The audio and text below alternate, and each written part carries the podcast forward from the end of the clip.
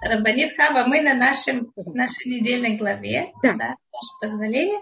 И э, мы много раз, уже не один раз, вы, наверное, отвечали на вопросы, рассказывали про испытания Авраама Вину, да, можно ли, и что это ему дало, что это можно ли испытания Авраама Вину поделить на какие-то категории, какие-то, скажем, есть типы испытаний? Да? Ведь они 10, явно, что они совершенно разные по своему строению, сути, целям. Конечно, конечно. Да, и у них... как-то систематизировать, чтобы мы знали, вот это испытание, к нему надо подходить так, а вот это испытание, если мы встретим, мы все их встречаем, да, это такого правильно, понимаете? Да, да. Глобально 10 испытаний Обычно я более рассматриваю 10 испытаний Авраама как эм, отшлифование одного и того же качества, но, конечно, каждый раз с другой стороны. И э, испытания Авраама, они, э, первое, у них есть, есть что-то общее у всех 10 испытаний. И вот то, что у них общее, это, это всегда будет связано с жестокостью, потому что Авраам, его качество – это милосердие. Поэтому нас Всевышний испытает. Значит, для Авраама принять гость – это не испытание. Для Авраама уйти от дома отца – это испытание. Выгнать своего сына – это ужас, это невыносимо. Это единственный случай, когда говорится «Вайра даварми отбени Авраам». Это было очень тяжело, очень плохо в глазах Авраама.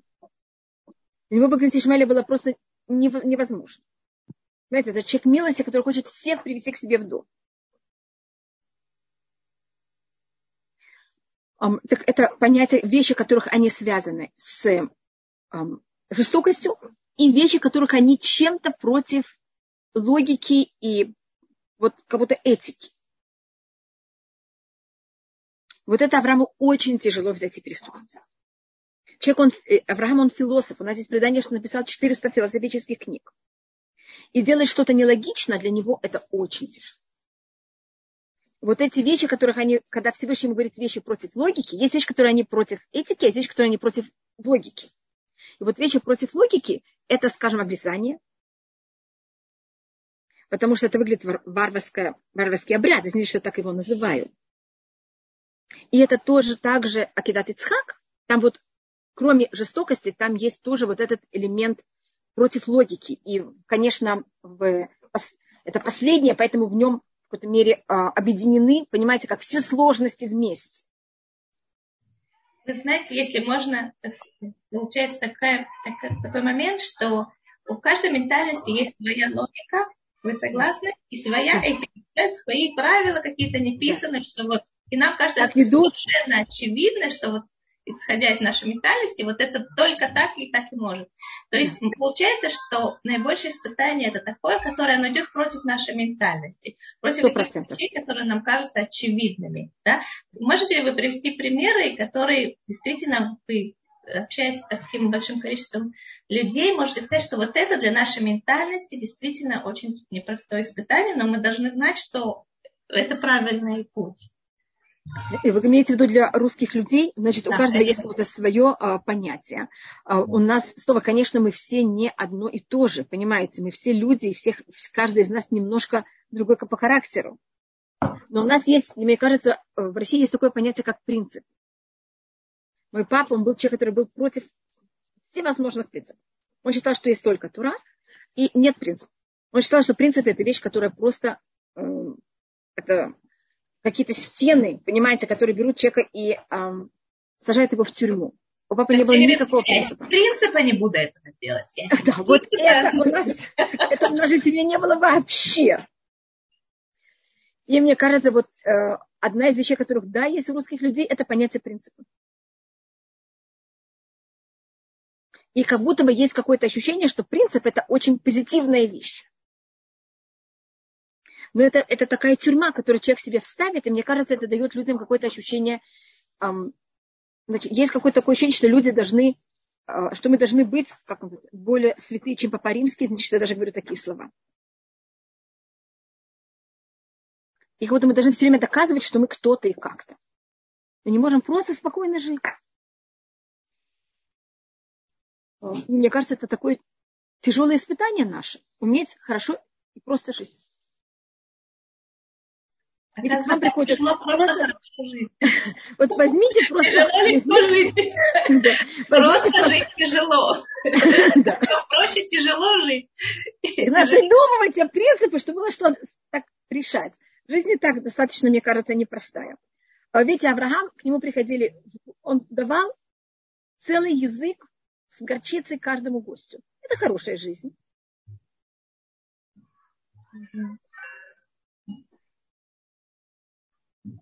Это то, что мы должны в какой-то мере стараться, это просто жить хорошо. В том, что есть, то, что нам Всевышний дал, а, не придумывать себе какие-то сложности, не придумывать себе какие-то правила. Есть у нас законы Туры, и а, есть у нас наше состояние жизни, в котором мы находимся, и все, не надо себе ничего придумывать, не надо быть, пробовать быть лучше, выше, понимаете, как правильнее, чем кто-то другой. А вы могли бы привести нам примеры? Мы же не видим со стороны, да, но вы видите нашу культуру со стороны, потому что вы не совсем, э, да. Э, какие, какого правила сложности мы себе придумываем, да? Потому что находясь О. внутри, мы думаем, что это нормально. Это во все. Это как мы воспитываем детей, это как мы их одеваем, это в каких школах они должны учиться, это кем они должны быть. А, а если подробнее, как мы их одеваем, как мы их воспитываем, что стоит там? Это то же самое, как в Песах мы должны готовить наш дом. Мы себе ставим все время какую-то очень высокую планку.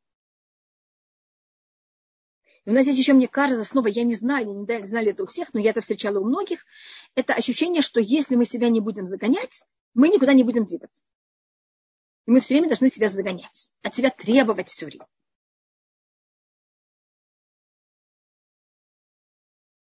и все время доказывать самим себе, что мы не кто-то другие. И кого-то мы вот так, может, мне кажется, нас так приучили. Это очень была требовательная такая система. И заниматься тем, что совершенно не надо. Например, чем не надо заниматься? Скажите, я сразу перейду. Быть, быть инженером, когда вы совершенно не собираетесь никогда быть инженером. Ну, словом, я, конечно, смеюсь, это сейчас уже никто не делает. Но когда-то, вы знаете, люди поступали э, в институт и тратили на это где-то 4-5 лет, и были инженерами, когда они понимали сами, все понимали вокруг, что никогда не будут инженером, надо получить высшее образование. А что с ним потом делать, непонятно. Ну, это же человек с высшим образованием, вы понимаете, иначе по улицам ходить невозможно. Да. Вот, видите, вот это значит придумать. А израильтян может совершенно спокойно гулять без высшего образования. Я не смею. Вот видите? И не считают себя второстепенными э, существами в мире. Угу. И не знаю, что такое катер и что такое гипотенуза, и продолжать совершенно спокойно жить. Да, я, я помню, мой муж говорил, я не представляю когда-то, когда он учился в Ишиве, он говорил своим друзьям, я не представляю, как мои дети не будут, не будут знать, что такое синус и косинус. А ведь я говорю, катер гипотенуза, что как раз, видите, совершенно... Э, и люди могут совершенно спокойно жить, не зная граф косинуса и граф синуса, и не зная даже, как он выглядит. Но они, наверное, знают о жизни что-то другое, что дает им возможность да. легко существовать. То есть вы говорите, одна из, одна из наших теорий внутренней, это, скажем, образование и... Э, это, это может быть любая, но мы как будто себе придумываем какие-то, вот, понимаете, какие-то вещи. А это будет, это, скажем, вы говорите это в случае образования, которые как будто бы мы себе даем какие-то планки. Мы говорим, вот именно так надо жить, а по-другому нет. А вопрос, почему так надо жить? Почему Хорошо. это так важно? А еще, можете привести примеры еще, пожалуйста? пожалуйста. Извините, я только посвятить, ой, извините, извините, я только, извините, было тут уйма вещей, которых написали, я не видела. Сегодня тоже посылают в определенные ищивы только из-за. Я совершенно согласна, что если берут и шлют какую-то ищиву из-за, я не думаю, что из этого, извините, что это говорю, получится что-то хорошее. Потому что если это человеку не подходит, это не подходит. Устное предание говорит, «Эна дам ламед, эля бамуком шелибохафец». Человек может учиться только в том месте, где его сердце желает. У Маши либо это то, что он сам желает. Да, Галит, вы хотите что, в честь кого поднять душу? И тут не написано имя. Да, написано через пост. Или... И, Илья Бат София. И это именно София, потому что обычно говорится имя отца. Но если говорится Илья Бат София, я так скажу, потому что есть случаи, когда да, говорится имя матери. До сих пор так делают. Я, я знаю его подругу. Да, спасибо. Дочку так все заставила поступить и заключить, не знаю, надо ли ей дочери это по жизни. Конечно, я знаю людей, которые сломались психологически. Я знаю людей, которых их послали заниматься математикой или там, другими профессиями, когда им то, что хотелось, это музыка или быть воспитательницей.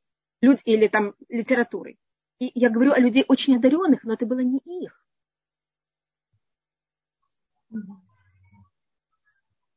Да. Знать все это по-русски, конечно. Да, Арина, вы, э, ясно. Я э, понимаю, э, это вот и в какой-то мере что-то нам дает. Это, но это ощущение, что если мы так не сделаем, что-то с нами произойдет. Вы знаете, например, сейчас разговаривая с вами, я понимаю, что у меня есть пробелы в воспитании, да, не, не простите, в образовании, да, например, я очень плохо разбираюсь в истории искусства, хотя очень люблю искусство, да, и там в истории музыки, хотя очень, и я понимаю, что у меня фактически нет времени этим заниматься, но все время чувствую, что этот пробел, и как к этому относиться? Так вы не знаете, ну что, вы идете в музей, вы имеете громадное удовольствие, и все. Почему надо, вот если я иду в музей, и я смотрю на искусство, и я имею громадное удовольствие, и я не знаю историю музыки. Но когда знаю... ты не знаешь, на что ты смотришь, ты не можешь получить это удовольствие, потому что ты не до конца понимаешь, что ты видишь. можно взять именно об этом, а, когда вы идете именно в эту выставку, и прочитать немножко об этом.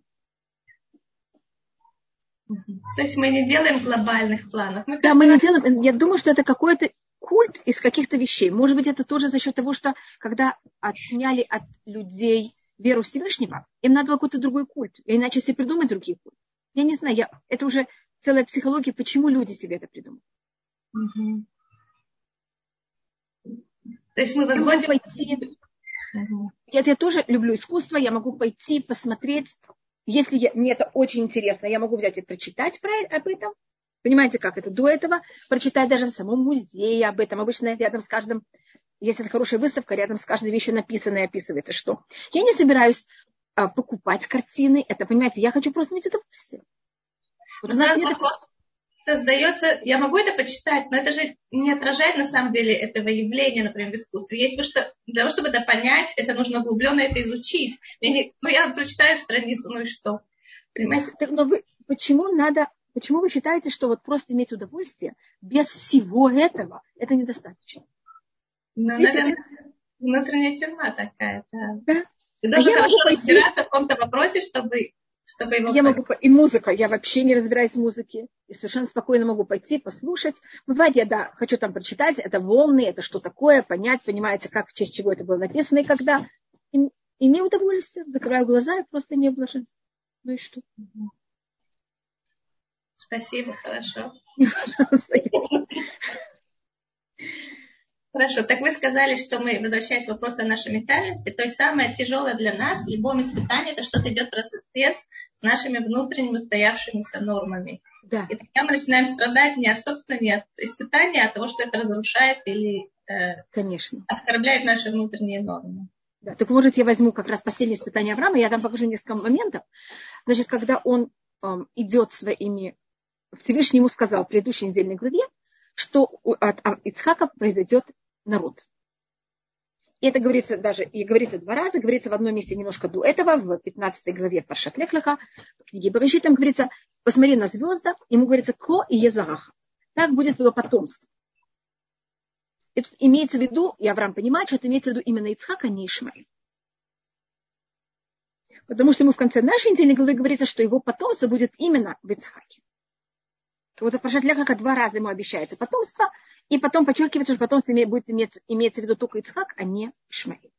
И, а сейчас Вишний ему говорит в конце нашей недельной главы, 22 главе, а возьми твоего сына, и Авраам говорит, какого сына? Он говорит, как найденха, от ехидха шарахта, возьми твоего сына, единственного, которого ты любишь, Ицхака, и говорится, почему подчеркиваются все эти слова, потому что Авраам говорит, я люблю обоих, я буду для меня, понимаете, как это, мы сыновья, и единственный каждый для своей матери – и тогда он эм, идет, и он доходит, он издалека видит это место, и он тогда говорит тем, кто его сопровождает, что возьмите, э, и, вы, и вы здесь сидите вместе с осликом, а я пойду до, и должно быть от шам, вы, вы знаете иврит, должно быть написано по, э, как на иврите говорят, до туда. На иврите туда это шам. Это слово очень популярно в Туре. А вместо шам там говорится отко. Это совершенно неправильно по тексту. Отко это как как. Значит, я дойду до как. Говорит, на это устное предание Авраам говорит э, этим отрогам, я дойду до вот этого как, в кавычках, когда мне Всевышний сказал, так будет твое потомство. А как будет потомство от Ицхака? Понимаете, какая ужасная есть как будто бы противоречие внутри сердца Авраама. Всевышний сказал одно пророчество, сейчас ему говорит другое. И вот эта вещь его разрывает. И это даже в какой-то мере тяжелее, чем само. Когда я иду, я знаю ясно, это то, что надо делать. Это очень тяжело, но это понятно, что это так. Это намного легче.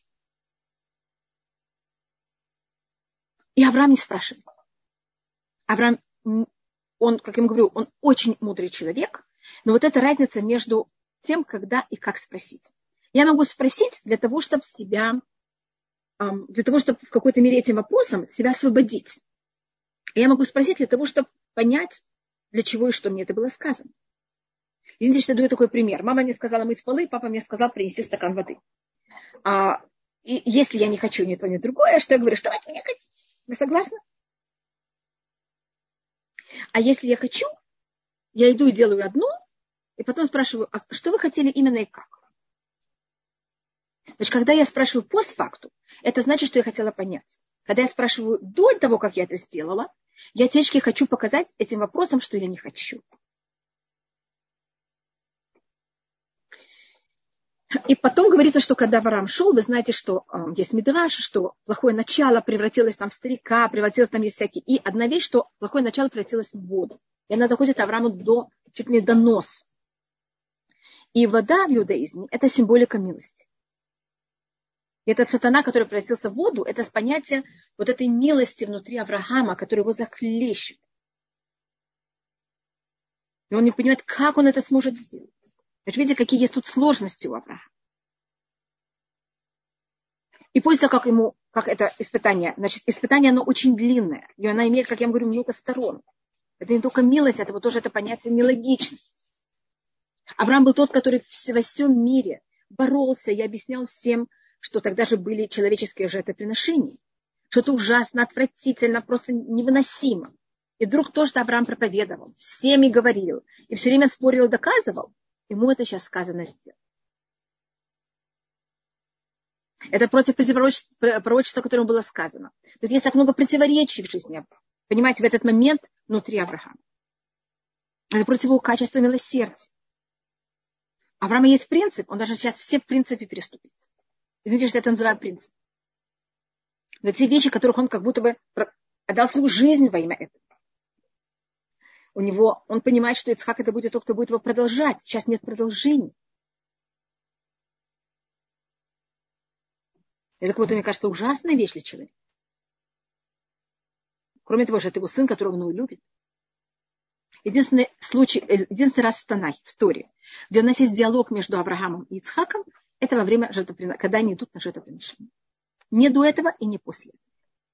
И каждое предложение он заканчивает бни. Сын да? или отец. Или ави, да. Это такой очень мерогет. Да, это видите, там видно вот это отношение ближайшее. Это видно, как это ужасно.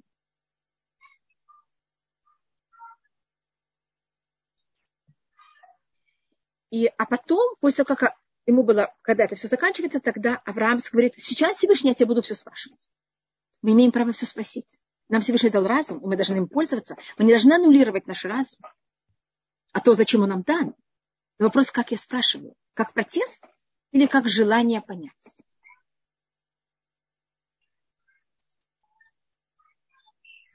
И Авраам это спрашивает все и говорит Всевышнему все. Есть также одна вещь, которую я всегда подчеркиваю, всегда, извините, что так говорю, это если потом Авраам берет и приносит барана в жертву. И это подчеркивается. Может быть, мы говорили уже об этой вещи, что когда мы, у нас есть очень хороший порыв, мы что-то хотели сделать, и потом мы сказали, не надо. Первым делом, если мы не очень хотели это делать, что мы говорим? Слава Богу! Авраам как-то хочет этого оставить остаток. Он не говорит слава Богу. Он берет этого барана. Это тоже вот эта символика, что понимаете, как это? Он хочет, что то, что он хотел, у него был этот порыв, оно как-то было воплощено. И также, может быть, я говорила об этом в прошлый раз, если у нас был очень хороший порыв, и это дало нам очень много духовных сил, если мы потом это не воплотили, эти все духовные силы, очень большая опасность, что они пойдут никуда. И они для нас будут очень большой ношей. И может нас потащить в неправильную сторону. Поэтому Авраам берет это делает. Это подчеркивается, что надо делать. То есть, когда на человека нахлынывает какой-то порыв, надо пойти что-то сделать. Да. Не оставлять это просто, чтобы он... Да, ушел. конечно. А можно задать вам вопрос? Вот Пожалуйста. вы описали ситуацию с э, испытанием Авраама, и действительно, может быть, не в такой степени э, драма, драматизма, да, но человек часто находится в ситуации, когда он не понимает, есть противоречивые стороны, как ему себя Конечно. Используя, на что Авраам опирался, когда, на какие, не знаю, внутренние стержни или какой, какое-то внутреннее правило или интуиция, на что он опирался, когда он шел, и он действительно выстоял в этом испытании, что мы можем найти в себе тоже вот этот стержень. Авраама чем-то это испытание немножко, есть в этом испытании что-то немножко, извините, что я говорю легче, там есть, конечно, очень много сложностей, но есть какой-то элемент немножко, что Всевышний сам с ним разговаривает. Потому что Аврааму это понятно, что это то, что от него требуется. И это, конечно, это очень сложно, но это облегчает понятие, что есть точное понятие, что это.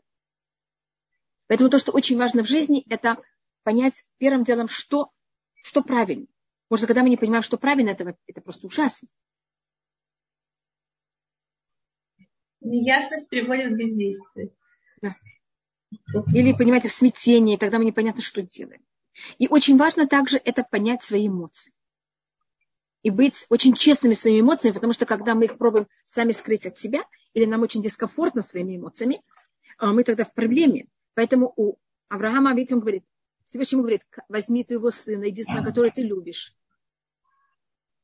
Вот о всем говорят, и все на столе.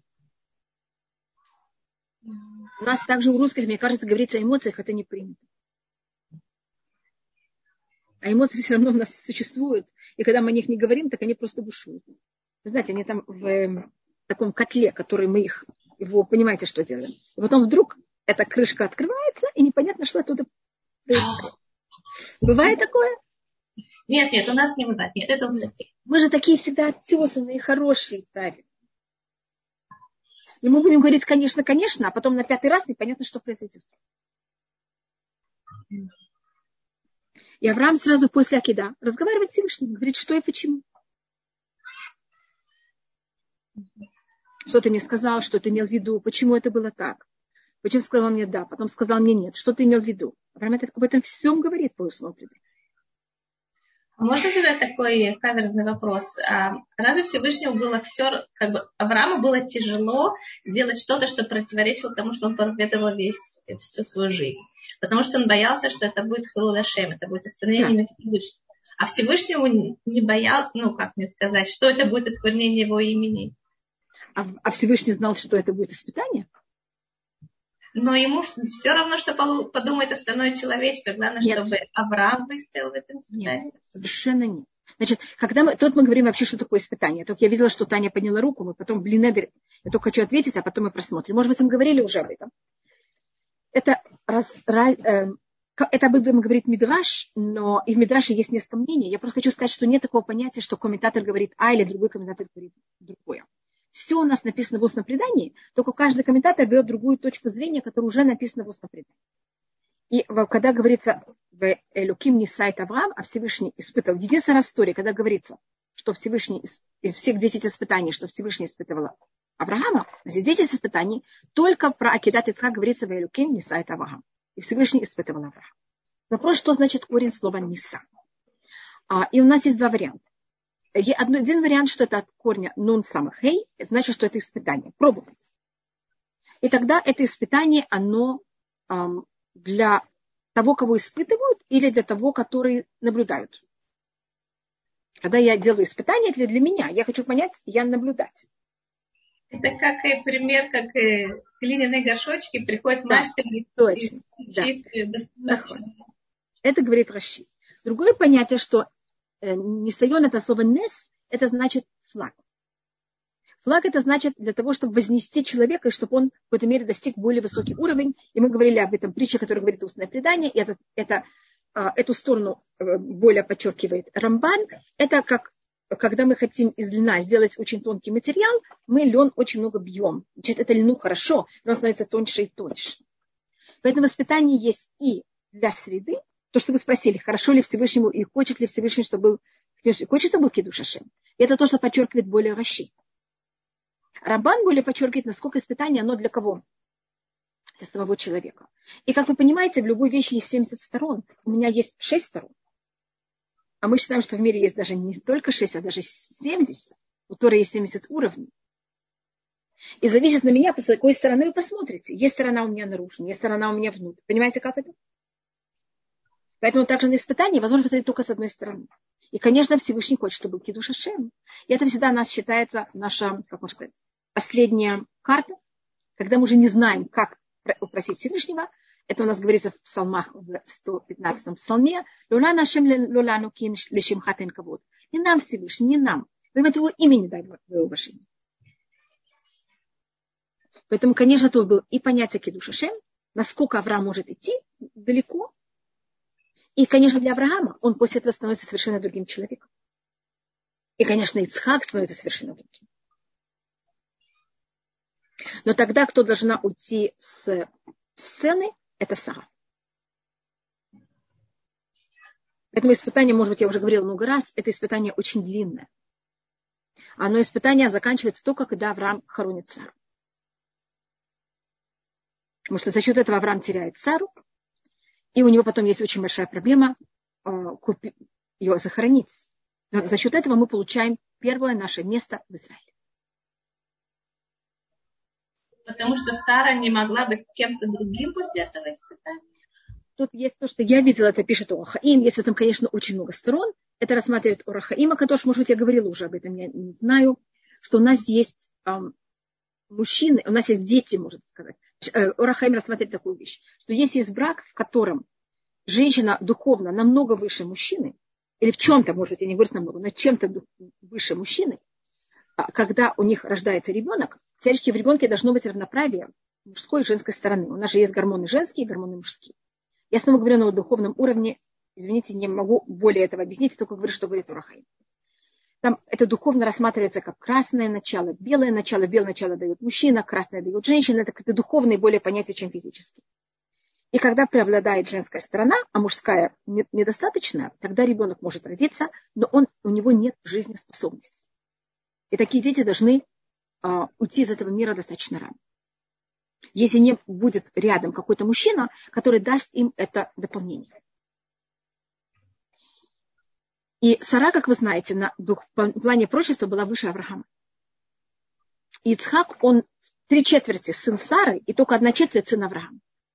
Как мы это знаем, потому что в нашей недельной главе, когда говорится о рождении Ицхака, говорится, Вашем покадет Сара Кашер и Всевышний вспомнил Сару, как он сказал. Вая Сашем ли Сара Кашер Дибер. И сделал Всевышний Саре, как он сказал, ведь уже два раза было имя Сары. Ватар Сара Ватилет Бен, забринила Сара и родила сына, Ла Авраам. После трех раз, что говорится Сара, говорится только тогда имя Авраама. Исаак, он полностью сын, не полностью, он три четверти сын Сары. И знаете, что я так делю это, но понимаете как. Поэтому у нас Ицхак считается же, э, мужчина, который имеет очень большое женское начало. И, эм, и он по... Гура это более женское. Да, да. И поэтому у него также проблема жениться. Он как будто не может жениться в таком состоянии. И эм, Авраам, а, а вот это в какой-то мере то, что Сара выше Авраама в прочестве, это, понимаете, это дало этому ребенку такую духовно очень большую женскую силу. И когда Авраам связывает Ицхака, значит, он сжимает Ицхака. То, что произошло, он его не принес жертву, он его связал. Когда милость связывает суд, что происходит в мире? Больше милости. Авраам он милость, Ицхак он суд. То, что он сделал с Ицхаком, он его связал связал суд, это как тоже парадокс такой. Да? Парадокс такой, видите, это все, потому что обычно суд связывает все. Поэтому Авраам должен иметь вот эту, как будто это гвуа, понимаете, как это? это да, но это было для милости. Вот это все понятие, как вы знаете, когда мы делаем, у нас есть сфера Томер, мы говорим хесед шеби гвуа, гвуа шеба хесед. И вот это вот хесед шеба гвуа со стороны Авраама и гвуа шеба хесед со стороны Ицхака. Тут они в какой-то мере объединяются.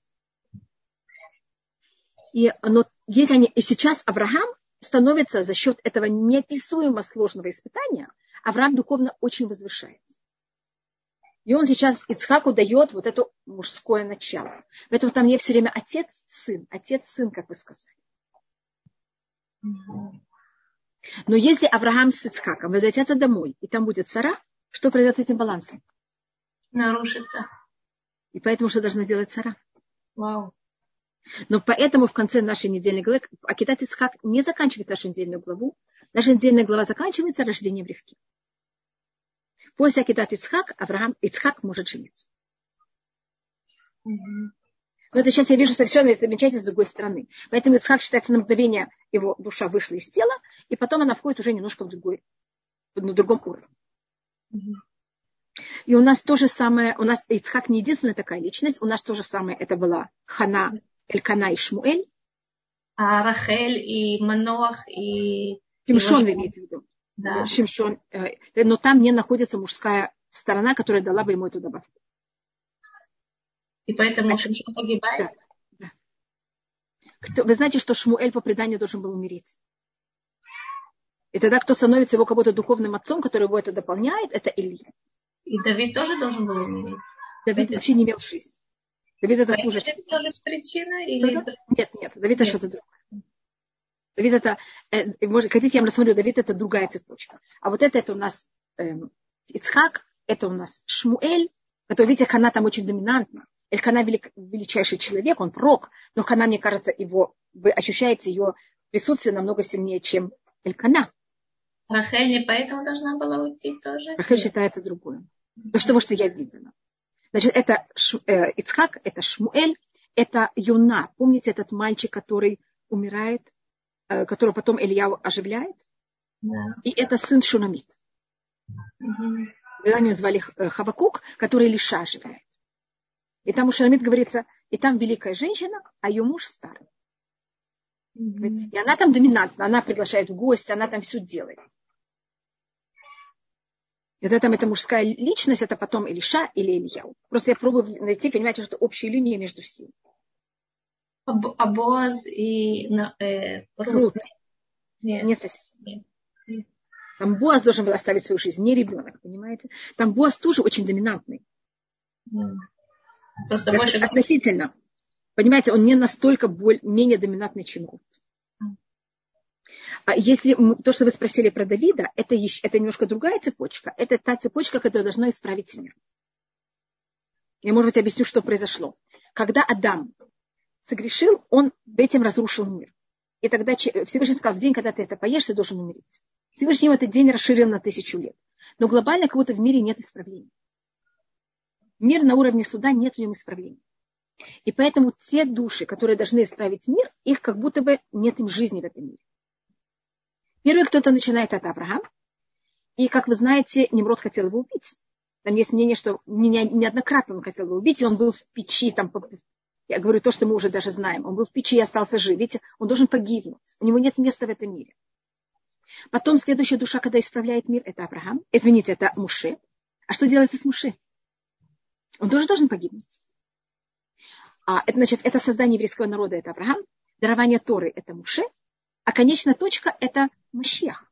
А кто это должен нам дать? Это Давид. Поэтому у него тоже нет жизни. Понятно, почему это эти три личности, что они символизируют. Это у нас есть разные цепочки, понимаете, просто, которые тоже, ну, очень правы, которых нет, нет жизни, но у каждого это немножко что-то другое. Я люблю всем делать анализ, извините. Видите, что происходит, когда вы учите математику? Это очень интересно, просто я думаю, что вот сегодня, если посмотреть на как еврейский народ, в принципе, или все человечество, да, то есть каждый человек проходит испытание, мы не можем знать, это может быть какое-то испытание, которое идет несколько поколений, например, да, и это обычно Да, а мы, если мы посмотрим в перспективе, то понятно, что, например, мама Давида, да, она думала, почему на нее свалилось такое испытание, что за несправедливость, это же так не должно быть, это неправильно, да, и а на самом деле в этом есть глубокие духовные формы. Конечно. Вот Муше, он хотя бы родился, и потом он должен был будто бы э, потерять, будто его должны были кинуть в воду, а Давид считается, что у него вообще не было возможности родиться, поэтому Адам же ему дал 70 лет своей жизни.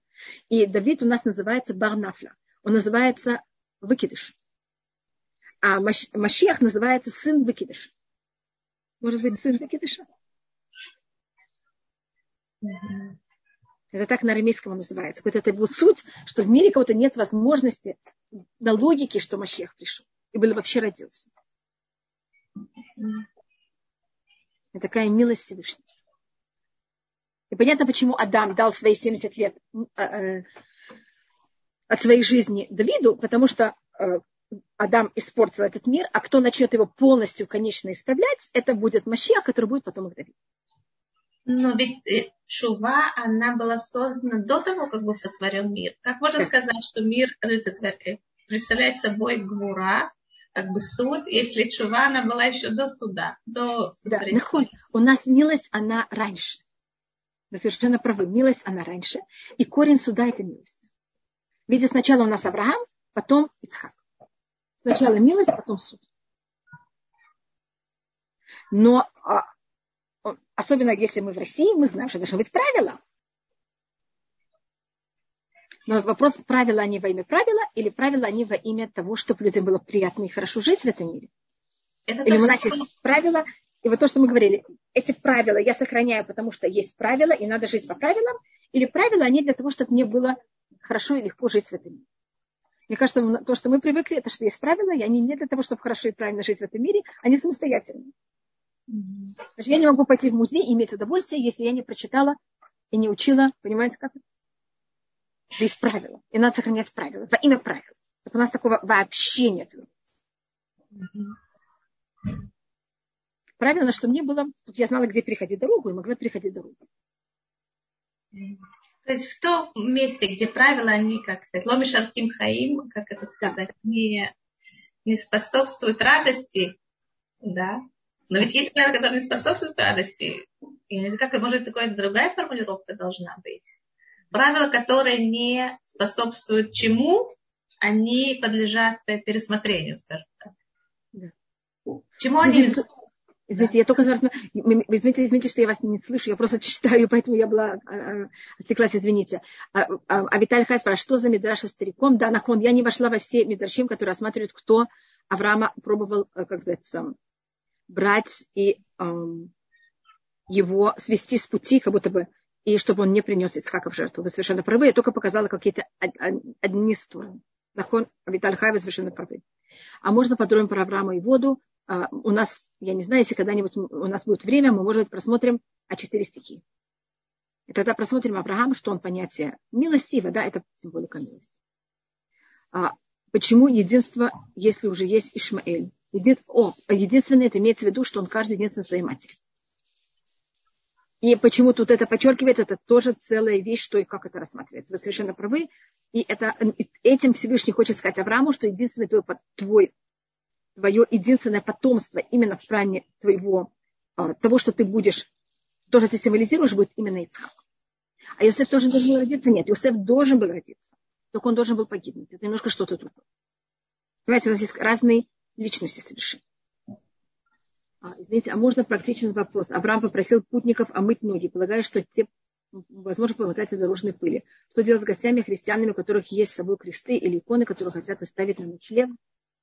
Спросите моего брата. Я не знаю. Я думаю, что если это у них с собой, нет никаких проблем. Если они как будто это, понимаете, с ними. Я не помню, чтобы мы, если они у своих, в своих чемоданах и швейцарии, если они хотят поставить это у нас в доме, тогда спросите Раб. Если это у них в чемодане, я не вижу в этом никакой проблемы. Но спросите, я не знаю, Елена, я не знаю.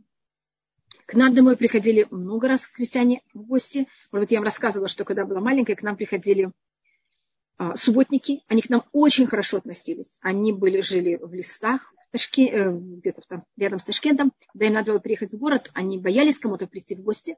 И как-то там кто-то, кто сидел из них в тюрьме, как-то, понимаете, как-то был знаком с кем-то, кто был знаком с своим отцом, и они передали наш адрес. Они к нам очень хорошо относились. Они нам приносили лесные орешки, я помню. Там даже чуть не карты в Израиле они нам принесли. Но я помню, что моя мама их очень боялась. И а, моя мама всегда брала и прятала ножи, когда они приходили. А я была маленькая, и она нас даже закрывала. А, но мы к ним очень хорошо относились, они к нам тоже. И я помню, что я маме всегда говорила, мама, зачем ты прячешь ножи? Если они пришли с такой идеей, у них они должны быть и свои. Мама говорила нам, но мы не должны их подстрекать. И это мне, для меня всегда вот этот пример, что называется кабдеу выхождеу. Мы должны любого человека очень уважать и очень хорошо к нему относиться. Но если мы его не знаем, мы должны также, понимаете, как охранять себя. А как по вашему по поводу удобства правила, а если это связано с жизнью человека, то они уже не бывают удобными? Я не очень поняла вопрос. Вы поняли вопрос, Елена? А как по поводу удобства правил, а если это связано с жизнью человека? Я не понимаю. Значит, у нас это Козлова, мне кажется. Смотрите, есть случаи, когда есть это вопрос жизни, так есть правила, которых мы аннулируем. Как скажем, у нас есть правило, что шаббат надо сохранять. Правила, я имею в виду, это закон. Но если это ставит опасность жизни человека, мы его аннулируем. Я, может быть, я не поняла ваш вопрос, поэтому, может быть, я отвечаю не по делу, я не знаю. Может быть, мы сказали такая вещь, что правила, которые не даруют больше жизни, больше радости, они как бы должны рассмотреться но она говорит, и, может быть, Екатерина, это, она говорит, что но ведь есть правила, которые, да, дают жизнь, но они неприятные. Да, так мы всегда, понимаете, мы тогда взвешиваем. Есть случаи, когда а, правила, они в какой-то мере... Мне, я сейчас очень спешу, и поэтому я, может быть, решу проехать на красном свете, но это, я, это неправильно. Но если вы знаете, если это опасность жизни, и это, э, как это называется, скорая помощь, она поедет на красный свет? Но для этого она должна включить что-то, чтобы это не было опасность, и чтобы не произошло, что еще какие-то жизни потеряны. Потому что правила, они сохраняют жизнь. Может быть, речь, то, что мы рассматривали, это, это не какие-то очевидные правила сохранения жизни или безопасности. Это какие-то больше внутренние правила, которые связаны да. с нашими взаимоотношениями, отношением к себе. Они не очевидные, да, но они как бы сидят в нас, какая-то норма. И, и меш... Да, и мешает нам жизнь. Это, мне кажется, какая-то тюрьма внутри нас. Это то, что я имела в виду. И каждый раз, конечно, надо все проверить. Только это я извиняюсь, что я вам, э, вам как называется, не услышала вас до конца и, и начала читать, и это меня как будто как отвело от внимания. Только почему, почему Лот не хотел жить с Авраамом? Теперь тут были два проблемы. Немножко тут Авраам тоже не очень хотел жить рядом с Лотом, и Лот, конечно, не хочет жить рядом с Авраамом. Ему ангел, когда он, убега... ему ангел, когда он его выгоняет из дома, видите, что я называю выгоняет, Лот ему, э, ангел ему говорит, хахара хималит, убеги в гору. Гора – это у нас в иудаизме синонимом с Авраамом. Когда Авраам идет и смотрит место храма, он говорит ага, он видит гору. И гора – это у нас, у нас поле, это символика Ицхака. И Исаба у нас вот есть какие-то символики. И вот гора – это символика Авраама. Даже посмотрите, посмотрите, в имя Авраама есть слово гара. Гора. И когда ангел, даже у Рабнахама Бесов есть одна сказка, и одна сказка называется Вербергер. Это называется «Тот, кто живет на горе». Это имеется в виду Авраам. Я просто Барк, видишь, это гора. Я просто пробую объяснить, насколько в иудаизме гора это в символика Авраама. Харим, и вы знаете, что на иврите хорим, родители, тоже самый корень, как харим. А кто родитель, самый первый наш родитель, это Авраам. А для нас гора, это, понимаете, как это, это самое сильное, что есть. Нитхава, здесь еще вопрос, вы видите, написано? Я потом посмотрю, я только хочу на это ответить. И Лот отказывается идти в город. Он говорит, не хочу, хочу в Цуар. И умоляет за Цуар. А потому что Лот хочет себя видеть важнее, чем Авраам. Теперь первым делом у Лота по-настоящему есть пол, может быть, мы говорили, у него есть женская сторона Машеха.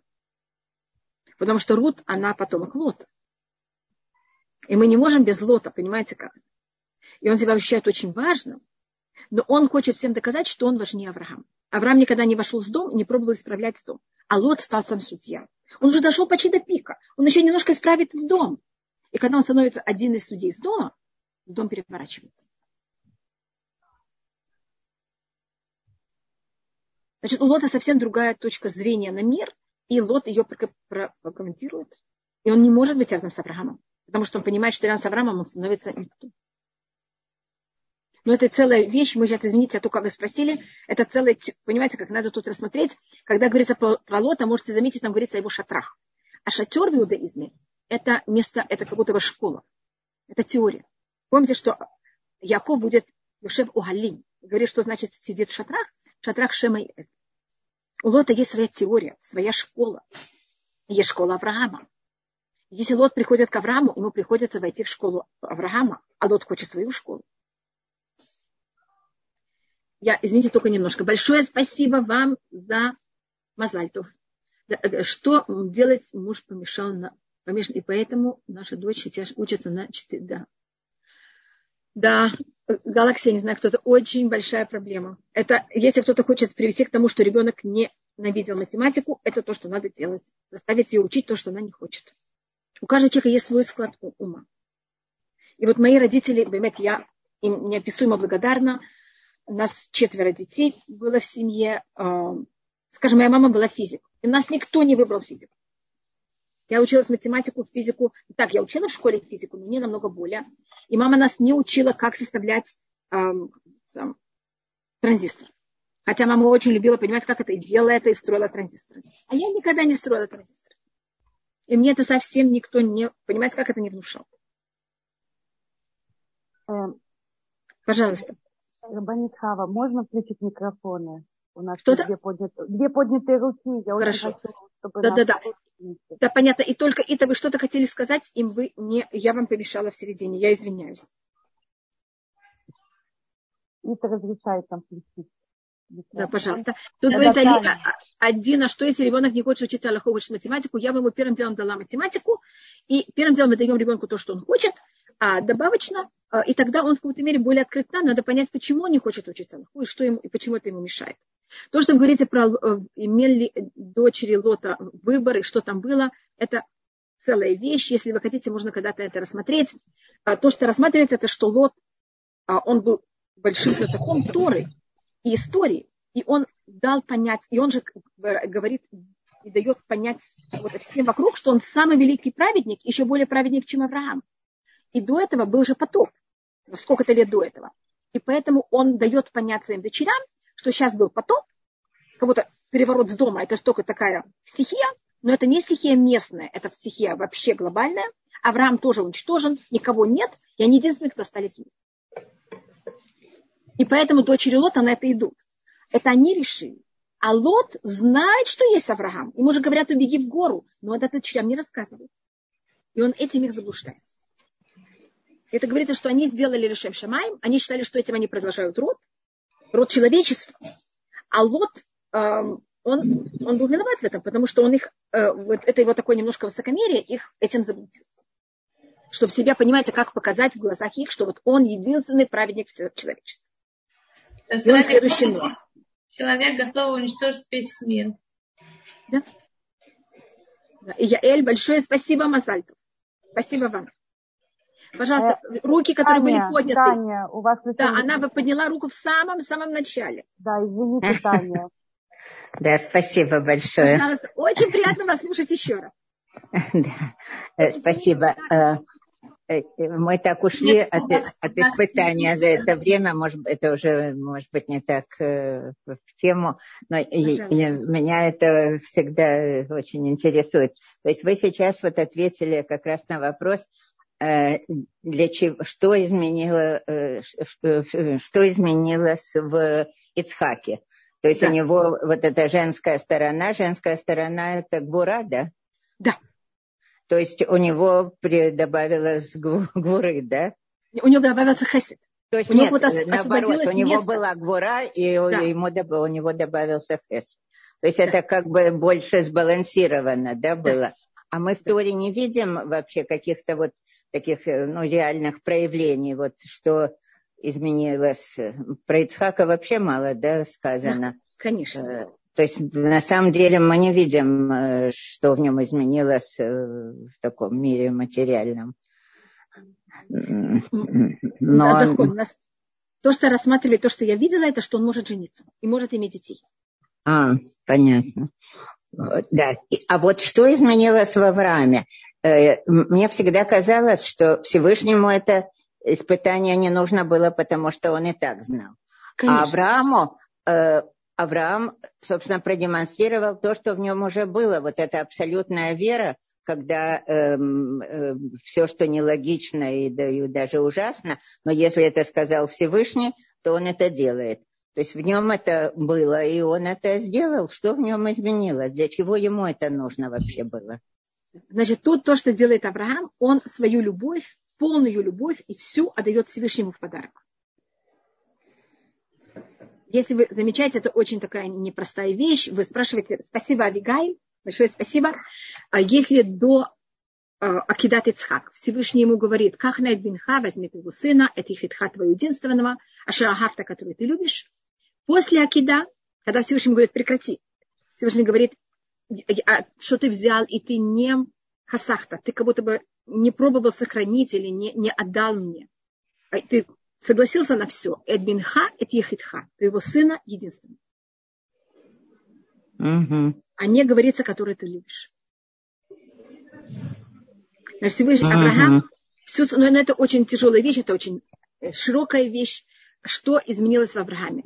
И одна из вещей, которая тоже очень особая, это разница очень большая между Ицхаком и Авраамом. Здесь, что я о них так говорю, как будто это мои знакомые, они совершенно нет, и я только рассматриваю, что говорят комментаторы, и что мы можем от этого учить, совершенно не о них, мы на таком уровне, что мы не можем даже понять их ни в каком уровне, как. Я только говорю о том, что Тора нам рассказывает, что мы могли, понять, э, что мы могли учить от них, а не понять. Да, вот что именно мы должны выучить из этого. То человек после величайшего испытания может возвратиться в нормальную жизнь. Авраам а. потом после этого возвращается, он пережил неописуемую высоту. И он снова возвращается, говорит с своими отроками. Возвращается в Бершева, как это было до этого. Да, и он берет, возвратился к своим отрокам. И, и даже написано? сразу он этого барашка берет и в жертву. Да. Давай, это, но это все еще, да. Но это все еще на очень высоком, а потом после всего Пояжа Авраам эль Нарам. И возвратился Авраам к своим отрокам. И это как заложило будто... в еврейском народе вот это свойство, что после да. всех ужасных погромов и ну, ужасных вещей, после которых вроде бы нельзя жить, а, возвращались к жизни, да? Да, да. Может быть, с другой стороны тоже, что когда человек, например, прошел гиюр или вернулся, или хазар Чува, и как будто он чувствует такой обыкновенный какой-то подъем, и вдруг он возвращается к своей семье, и там должен теперь смотреть, сколько стоят помидоры, и идти... Сто процентов. И уметь это все делать синтез. И это очень непросто. Не, не взлетать непонятно куда. Авраам, ведь после Акидата Ицхак, что он взлетел. А Ицхак не возвращается. Ицхак остается там. Да, вот он как бы остался, как говорят, не от мира сего, да? Но не совсем, но, но на каком-то уровне он там остался всю жизнь. Поэтому Авраам возвращается, а Ицхак не говорится, что он возвратился. Но мы же и потомки тоже Ицхака, значит... Э, Конечно. А то, что, а то, что он женился, это... Это уже потом. Я просто рассказываю, тут есть разные стороны. Говорится, потом он пошел дочевать Шем Эвар, там целая вещь, что происходит с Ицхаком. Но Ицхак А-а-а. вот как будто всю жизнь он Авраам, он, можно также понять, Авраам поднимался постепенно 10 уровней. И последний, десятый уровень Авраама был первый уровень Ицхака. Понимаете, какая тут громадная разница? Угу. Но Ицхак также и родился уже от Авраама, который перешел столько испытаний. Поэтому от каждого Всевышний требует что-то другое. Так, угу. Ора большое спасибо и Мазальтов, и Двора Маз... спасибо большое, и Ривка большое спасибо. Тут меня спрашивают, есть ли связь между Лотом и Корохом? В какой-то мере, конечно, есть. И как есть сыновья Короха, есть также дочери Лота. Только немножко по-другому. Э, и вот насчет лота вы тоже уже почти, практически ответили на мой второй вопрос.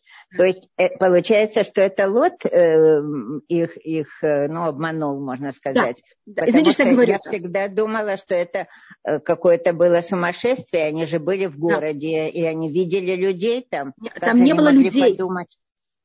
Они, они же там говорят, нет никого на земле. Они уверены, что это как потоп, только был потоп. Понимаете? Тут было какое-то ужасное землетрясение, ужасная стихия. Они же находятся в доме, они знают, что вокруг. А почему Авра... в городе в Цуаре не было людей? Они все погибли люди. Или погибли, или сбежали. А, понятно.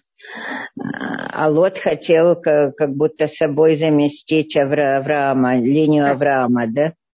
Конечно, он видит это так, это мы видим его пастухи, там это, мы это видим в многих э, случаях. Теперь вы хотите а, еще одну, одну большое женщину? Спасибо, не, пожалуйста. Большое пожалуйста. спасибо, замечательно. Угу. Пожалуйста, Всего спасибо. хорошего, Рабанит. Пожалуйста, спасибо, Таня. Спасибо, Таня. Продолжая вопрос, который задала Татьяна, и то, что вы сказали, мы, мы это первое поколение, да, то есть мы больше как идем по пути Авраама, то есть мы должны Авраама подниматься на большую высоту и возвращаться и решать простые-простые самые... То есть Конечно. мы не можем быть Ицхаком. Ицхак это не наш уровень. Да? То есть подняться да. и там остаться это не мы. Мы должны да. уметь совмещать и Спасибо. Пожалуйста. Я вижу, Ирина, вы спрашиваете, может быть, Ирина, если вы можете, без Раташем, или в Паршат Тульдот. Это более подходит этот вопрос Паршат Тульдот и в конце Паршат Хаисара. В конце Паршат Хаисара а, Ицхак, Ривка встречает Ицхак.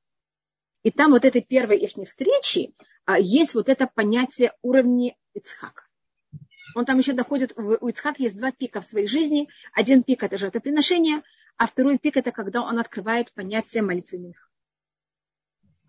Баринхава, здесь снова есть вопрос про Ицхака. Вы видите, можно еще раз про Ицхака. Просто я опасаюсь, что наши слушатели или мы иногда можем попасть такой немножко в ловушку, что мы, может быть, на очень высоком уровне, понимаете, может быть такой да. немного самообман. Поэтому надо этого остерегаться. Да. Анина, как понять, что Авраам и Ицхак возвращаются к Яхдав, я не поняла, что такое, возвращаются к Эхдав, э, должно быть, это имеется в виду Яхдав. А Яхдав это имеется в виду, что они идут всегда вместе. Вместе имеется в виду, значит, Авраам, который знает, что он идет принести Ицхака в жертву, ведет вместе э, и Ицхак, который ничего не знает, а просто пошел с папой гулять. И, значит, тут есть еще одна такая очень э, вещь, которую, может быть, я не рассмотрела ее. Эм, у нас, вы знаете, что человек может получить прочество только если он в радости. Если человек не в радости, он не может получить прочество. И высочайший уровень Авраама, что он идет принести Ицхака в жертву, и это делает с радостью. Если он это сделал без радости, он бы не мог получить пророчество, что не надо зарезать Ицхака. Понимаете, какая-то какая тут, э, как называется, эм, непростая вещь. И то, что говорится Яхдав, это значит, что они шли вместе. Тут не было никакого раскола между ними. А, так как мы Рабанит, хотим на высоком исключительном... у нас есть одна слушательница, которая давно подняла руку. Двора, пожалуйста, пожалуйста. Ирина, я извиняюсь. Простите, да, да, не спасибо. Реальный вопрос, который мне бы очень хотелось, чтобы Инхава поставила все точки на «и». Я вижу, что да. есть слушательницы, которые возвращаются к этому. Это очень важно, это закрыть да. этот тему. Тут написано так, мы хотим остаться на высоком уровне исключительно. Вы видите? Да. Пожалуйста. Мы должны быть вернуться с высокого этого Мы, мы должны уметь этот высокий уровень и каждодневную жизнь ее объединить. Мы не должны, понимаете, как мы должны уметь сохранить этот высокий уровень и вместе с тем быть нормальными, спокойными людьми. И вот этот синтез делать внутри, это очень непросто. Что такое нормальными людьми? Что значит мы должны Которые быть улыбаются детям, которые спокойные, уравновешенные. Это, я помню, рассказывается про... А, вы знаете, что в свое время а, на лето раввины ехали на воды, там на дачу куда-то. И тогда там встречались все раввины вместе, там переговаривали. И вот один раввин поехал на такое место, и потом он приехал домой, и его все спрашивали, а там был Рабисоль Салантер, который был один из самых известнейших людей Мы спросили, ты видел там Рабисоль Салантера? Он не знаю, не видел. Ему сказали, ну, ну ты не помнишь, там же он был, нам рассказывали, что он был, что ты, как он себя ведет. Он начал передумывать и пересчитывать все. Там был один Израиль. Но в нем ничего не выделялось. Мы сказали, вот это Рабисоль Салантер. То есть надо уметь иметь э, искусство, оставаться совершенно нормальным человеком. Да, объединять это. Это не значит, что надо одно менять на другое. Как будто, понимаете, как это не быть на духовном уровне. А, я просто могу сказать, мой папа, он был просто нормальным человеком. Мне кажется, когда люди с ним встречались, они видели нормального человека. Они не видели какого-то там непонятно что. Извините, ко мне кто-то стучит. Дорогие наши слушатели, наш срок уже э, подошел к концу. Вика, а, извините за задержку. Э, вот я очень хочу, чтобы Двора успела задать свой вопрос, потому что неудобно сейчас целый день держала. О, Рика, большое спасибо. Мазальтов. Мазальтов, Мазальтов. Да. Можно Дворе задать свой вопрос? Да, да, пожалуйста. Спасибо большое. Спасибо огромное. А, да, я, да, пожалуйста. У меня один вопрос. Всевышний дает Аврааму благословление после того, что да. он приносит в жертву этого эм, барана. Барана, да. барана. Простите. Вот, нет, я нет, хотела... у нас просто любое животное имеет э, символику, поэтому я помню, что это баран. Да, да. Я, да. Э, я хотела спросить, Ай, я хотела спросить, почему э, Всевышний дает благословение ему после этого, а не, а не благословил его сразу после того, что тот был готов принести и не принес, услышал его указания. Почему? Какая... Да, значит, Всевышний, да, да, да, конечно. Всевышний дает благословение после того, Ахар, Также это после того, как Авраам взял и с Всевышним поговорил после. Значит, когда Авраам заканчивает диалог с Всевышним. И также, когда Авраам ставит точку на жертвоприношение. Значит, когда говорит устное предание, что когда он приносил этого барана, он говорил, я его зарезаю, как будто это мой сын. Я его сейчас сжигаю, как будто это мой сын. Он вот это все, великое свое ожидание, все, что он готовился, он это воплощает. Ой, я поняла. Огромное вам спасибо. Пожалуйста, пожалуйста, Галакси, я не знаю, кто. Пожалуйста, извините, Галакси. Э, у меня сын Итарес, у меня сын стал женихом, поэтому мне все говорят Мазальту, большое спасибо. А, значит, да, не просто, а как давно говорил, что он пострадал, что она, да. Значит, когда человек страдает, как из этого выйти, это, если вы хотите, можно об этом поговорить, как вы хотите из травм. Одно из понятий, это первым делом надо взять в своей жизни какое-то время и уделить травме. Вы знаете, что у нас люаля фихат, когда что такое, такое происходит, люди сидят чива. Мы не можем выйти из травмы, пока мы не находимся в травме. Если я все время пробую выйти из ямы, когда я не, не осознаю, что я в яме, я не могу выйти оттуда. Нахон, это целая вещь, но это, может быть, когда мы будем рассматривать Пачат Ваешев, и Йосеф будет в яме, мы тогда можем поговорить о том, как из нее выйти.